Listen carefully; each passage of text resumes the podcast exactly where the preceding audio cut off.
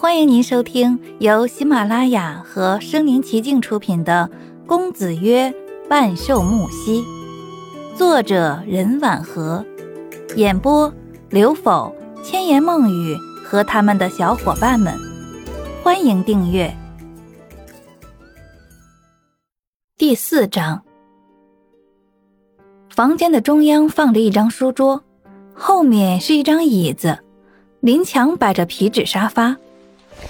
我坐在沙发上，他坐在对面书桌椅上，神色柔和的对我说：“我是这里的主人，姓穆，名熙，别人叫我穆先生，你称呼我什么都可以。”我心想他人一定很好，这么和善亲切。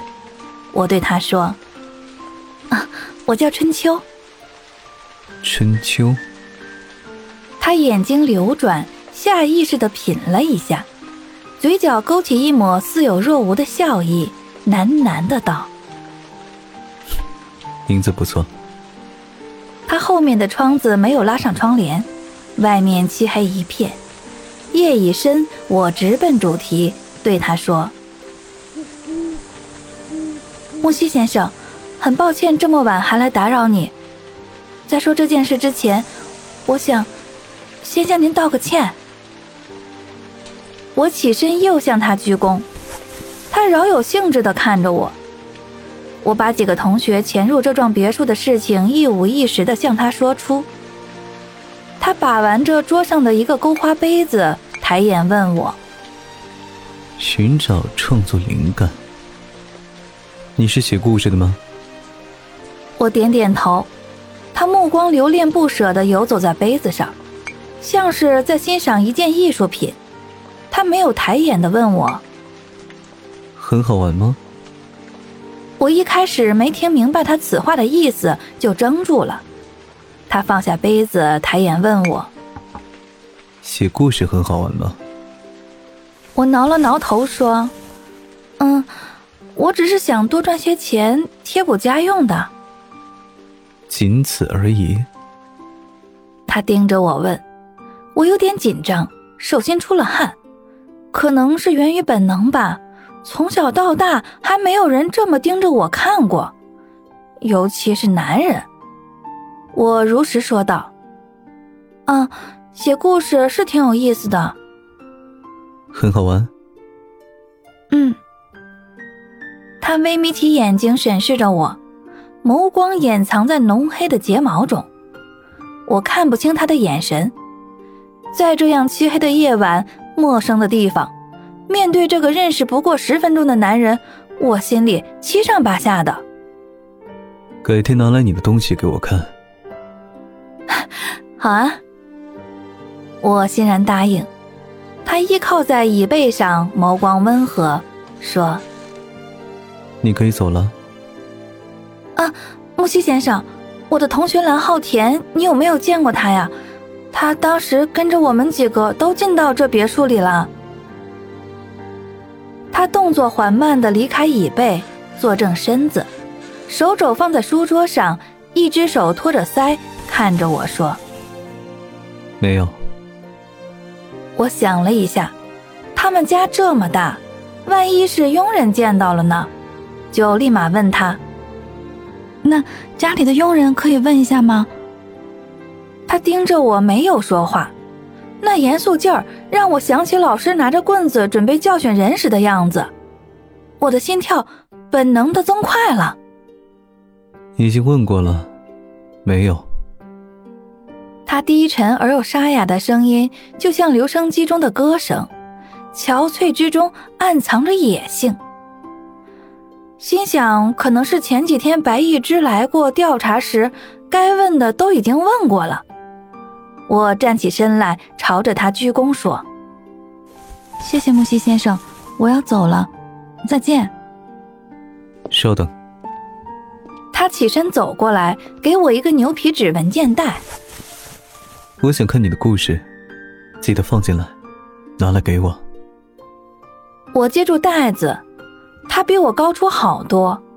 我抬头对他说：“嗯，好。”在走到一楼客厅时，那个大伯出现了，好像早已恭候多时似的，等在门口把我领出院子。门口停着一辆车，大伯说：“穆先生担心天黑不安全，派司机送你回去。”我回头看一眼那幢别墅，看到二楼亮着光的窗边立着一个人，他在看着我。我谢过大伯，就上了车。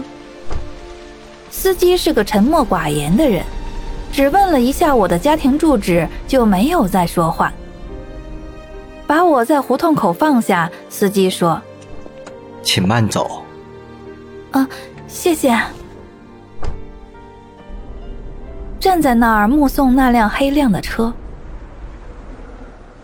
我想起前段时间我在电车上与法租界总督的车擦肩而过，我的同学安竹指着他说：“你看，春秋，那位就是总督。听说他的车子是从法国用船运来的，真是大开眼界。”车开出去好久了，安竹还在旁边心花怒放的自语道：“如果这辈子能坐上那么阔气的车就好了。”我并不为意的笑他痴人说梦。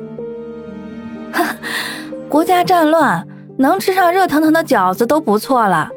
像我们这种穷学生，好好学习，好好工作，多赚些钱，不吃政府的救济粮，才是我们该做的事情。哎，吃了救济粮就可以省自家的粮食，在这么动乱的时期，哪有人会去调查？我们家都是走关系偷偷吃的。我纳闷地看着他，难怪皮肤白皙、透着亮光、很健康的样子，哪像我，瘦不拉几的，跟难民似的。吃了政府粮就是不一样。唉，我和阿妈过得那么苦，阿妈还说国家有困难，能不吃政府给的东西就不吃。前方还在打仗呢，战士们比我们更需要吃的。唉，吃都是件令人闹心的事情，哪还奢望坐高档的车子？我这真是误打误撞的福气。不过话说回来，木西先生的家世真的很不一般，他的家堪比宫殿。我做梦都没有想过家会那么漂亮，就像天堂一样。我走到家门口时，看到阿妈的身影，她等在门口看着我。我垂下头走过去。怎么回家这么晚？我如实的告诉他，我去了一趟夜兰庄园，是想询问有关蓝浩田的事情。阿妈没有再说话，把热好的饭端给我吃。晚上躺在床上，阿妈对我说：“秋啊，这城里生活不易呀。”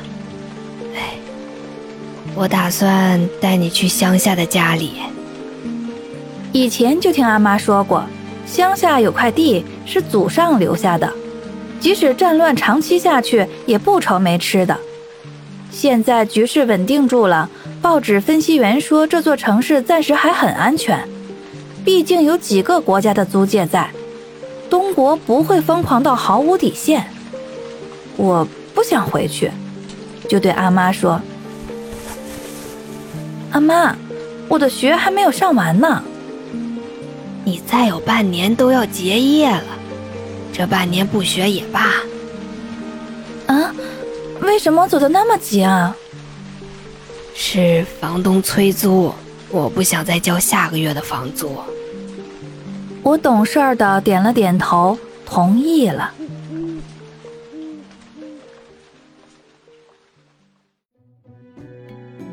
本集播讲完毕，欢迎点赞、收藏，且评论，还有红包可以领哦。